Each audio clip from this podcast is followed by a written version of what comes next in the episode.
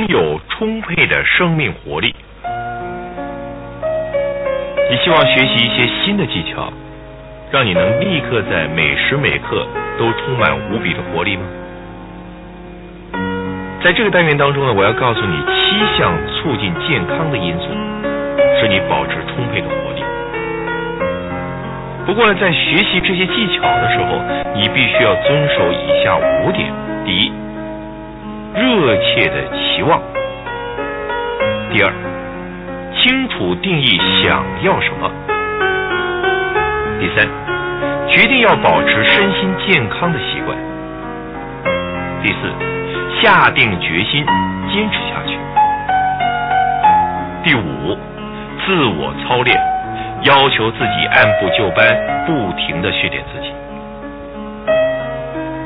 成功的人都归功于他们身心健康的习惯，不成功的人呢，则大多是由于一些不健康的习惯。根据我们的研究呢，人类的身体应该是可以维持一百年到一百二十年左右。但是目前美加地区人们的平均寿命大约是七十四点九岁，大约有百分之五十的人口活不到这个年龄。因此呢，你可以定个目标，决心要活到至少八十岁。我们的身体是一部非常奇妙的机器，它能够自动产生充沛的精力，同时呢，它会自然的趋向健康。但是由于不正确的操作以及不适当的保养，很可能会在期限来临之前就提早报废了。要使自己拥有充沛的生命活力，你可以做以下七件事。第一点，保持适当的体重。如果你体重超重，你的心脏负荷会提高，你的器官、你的肌肉负荷都会增加。其次呢，肥胖。容易使人感到沮丧跟倦怠。要达到适当的体重，你必须要运用想象与肯定，下定决心，意志坚定，遵守规律，然后不断的想象，并且肯定你的标准体重，一直到完全改变你心深处的自我观念。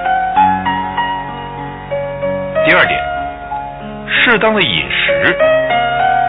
对所吃入的食物，首先要有多样性的变化。其次呢，要吃高蛋白质食物，包括大豆、鱼类、瘦肉等等，而不是肥肉类的脂肪。食物中呢，应该包括百分之十五的蛋白质。第三呢，要吃纤维性碳水化合物。你需要百分之七十五的水果、蔬菜、麦壳类等。碳水化合物，它提供了身体每天需要消耗的基本能量。另外呢，脂肪的含量不要超过百分之十。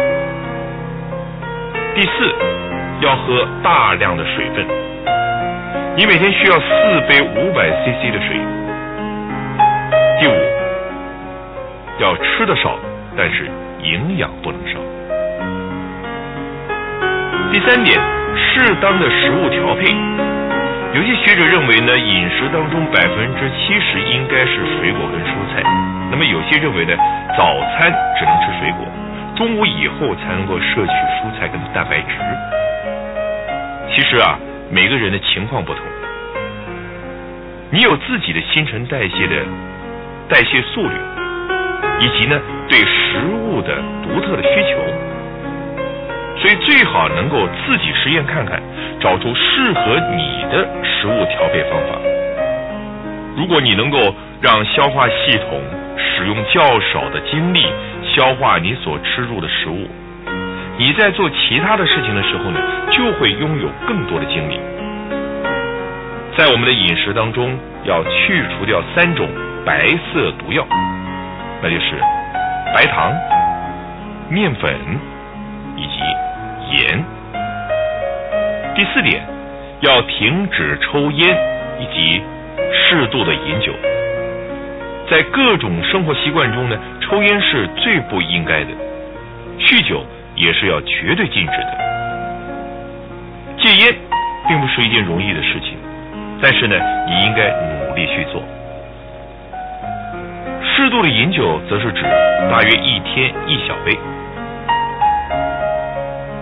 第五点，适度的运动。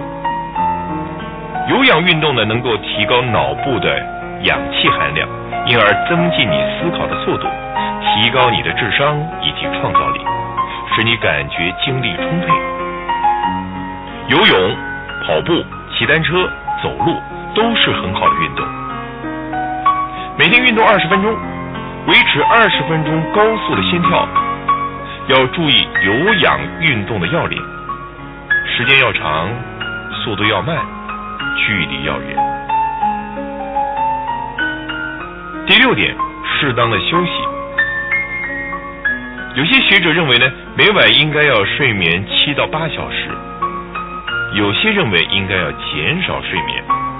但是因为每个人新陈代谢的速率不同，你要自己衡量一下，使你的身体能够调节适应每晚固定睡多少个小时。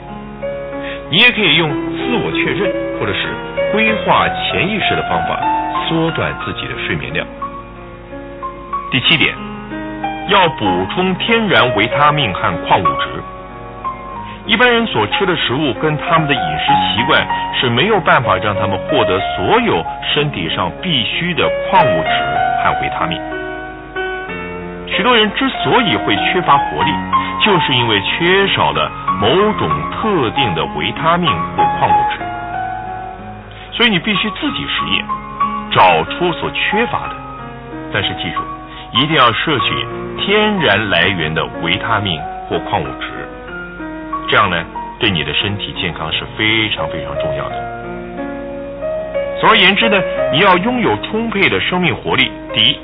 你必须热切的期望，真的想要使自己的生命当中充满活力。第二，清楚的加以定义，什么是你想要的？你必须定下一个计划，用自我确认词句将它写下来。第三，决定要去做它，采取具体行动，不要姑息怠惰。第四下定决心坚持下去，利用替换定律养成新的好习惯。最后呢，不断的自我操练，要忍受操练时候的痛苦，因为这是远胜于事后懊恼的。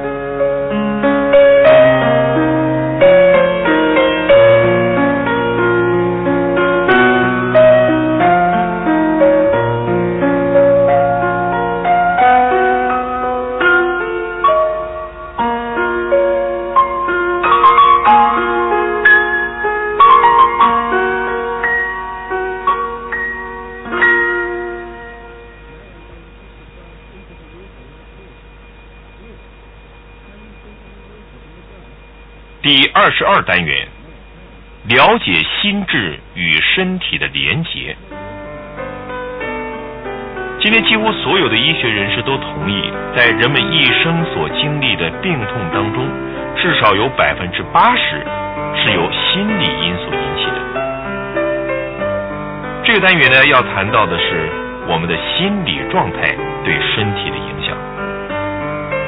所谓心理紧张和压力的状态。是指当我们对于自己生活的某方面不满意的时候，呈现在外表的一种现象。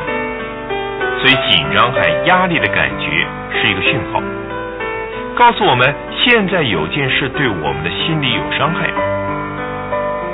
在心理免疫学当中，我们发现消极的情绪、紧张、压力、焦虑、愤怒以及挫折感等等。都会使身体产生的抵抗力降低，而一个积极、乐观、开朗、热情、高自我价值的心态，则会使身体产生强大的抵抗力。紧张和压力的主要特性是由内而发，来自内心，并非是由外而生。也就是呢，并没有所谓的外在紧张情况。只有个人对所谓紧张情况的反应，所有紧张和压力的感觉，都是由我们对周遭事物的看法而决定，不是由周遭事物本身所引起。事实上呢，导致我们感到紧张的主要原因有三个。第一个原因是悔不当初，为过去的事情担心懊悔。其次呢，我们不知道现在应不应该做这个，而忽略事实是如何。至于未来，我们则担心可能发生的事。这些对于过去、现在、未来的看法所引起的紧张与压力，都是发自本身的。每个人都可以自己决定要或者是不要，而心理紧张与压力的状态与身体的精力之间维持着密切的关系。身体精力的来源主要有三点：第一，是我们所摄取食物的种类、吃的方式以及混合食物的方式；第二点是空气。我们呼吸的方式、吸入的氧气含量等。第三点是观点，使我们对于周遭事物接受的方式。譬如某种状况可能会激励某个人，但是呢，却使另外一个人感到沮丧。我们对于周遭的事物的观点，可以让我们身体的精力随之起伏。我们的身体好像是一部会产生精力的炼制厂，生产各种不同品质的精力。当人们接受食物所吃入的东西就在体内产生了身体的精力，经过一天的劳碌工作，这些精力呢被消耗光了。这是说，今天所产生的精力都消耗在体力的层次。如果人们的精力并未全部消耗于劳力型的工作，它经过精炼以后提升层次，将会转变成为情绪方面的精力。在一千个单位的体力型精力当中，只能提炼出一百个单位的情绪型精力，而这种情绪型的精力是包括我们的活力、热情、兴奋、自我价值、快乐等等。如果这种精力没有完全消耗在情绪的层次，我们的身体呢就会对它继续的加以提炼。在一百个单位的情绪型精力中，可以提炼出十个单位的心智型精力，这是指我们用来思考的精力。如果它没有在心智层次消耗掉，那么就会继续的提升。最后得到一个单位的心灵型经历，也称为创造性经历。这项理论虽然是还没有以科学的方式加以证明，但是呢，当我们诉诸自己的经验的时候，都会在直觉上加以认定。我们知道，如果自己经过一天辛苦的工作，等到晚上的时候呢，就精疲力竭了，累得不想做任何的事情。这就是因为你的精力全都消耗在体力的层次。然而，大部分的人呢，不会将精力完全消耗在体力层次，他会提升到情绪的层次。而情绪型的精力啊，大都呈现在我们的人际关系上。如果我们的情绪是积极的，譬如热情、高兴、快乐、兴奋，我们所消耗的精力就会很少。而将剩余的精力转变为心智型精力。如果我们的心智是积极而且具有挑战性的，我们将会有多余的心智精力再度的提升，转变成为心灵型精力。这种心灵型精力是我们创造力的来源，它让我们能够产生新构想。提供我们灵感，让我们充满热诚、自动自发等。但是，大部分的人都将他们的精力消耗在情绪型精力的层次，就是消极、恐惧、焦虑、压力、紧张、愤怒的情绪反应。因此呢，没有多少精力能够保留给心智的层次，甚至几乎没有精力能够达到心灵的层次。而没有办法创造出更好的生活，享受快乐的事物。所以，你想拥有充沛的活力、宁静的心灵，良好的人际关系，你必须停止表达消极的情绪。这是每一个人个人成长的起始点，因为停止表达消极情绪是真正去除消极情绪的开始。为什么人们会失败呢？因为一般人都将大部分的时间花在表达消极情绪上，他们从小时候开始就产生罪恶感，觉得自己一无是处，看不起自己，害怕失败，害怕被拒绝。因此，消极性的思考就等于心理疾病，而积极性的思考则等于心理健康。我们所说、所做和所想的事情当中，有百分之九十五是决定于外在的影响力，所以慎选你的参考团体。假如你希望自己的生活变得比较积极、美好、快乐、兴奋，那么最简单的做法呢，就是先去除消极情绪的影响力。离开那些消极的人，放弃那些消极的书、消极的杂志、消极的电视节目，让你的心思意念能够专注于你的希望拥有或是完成的事情上。这就是拥有心理健康、身体健康生活中所有成功与快乐的最好的。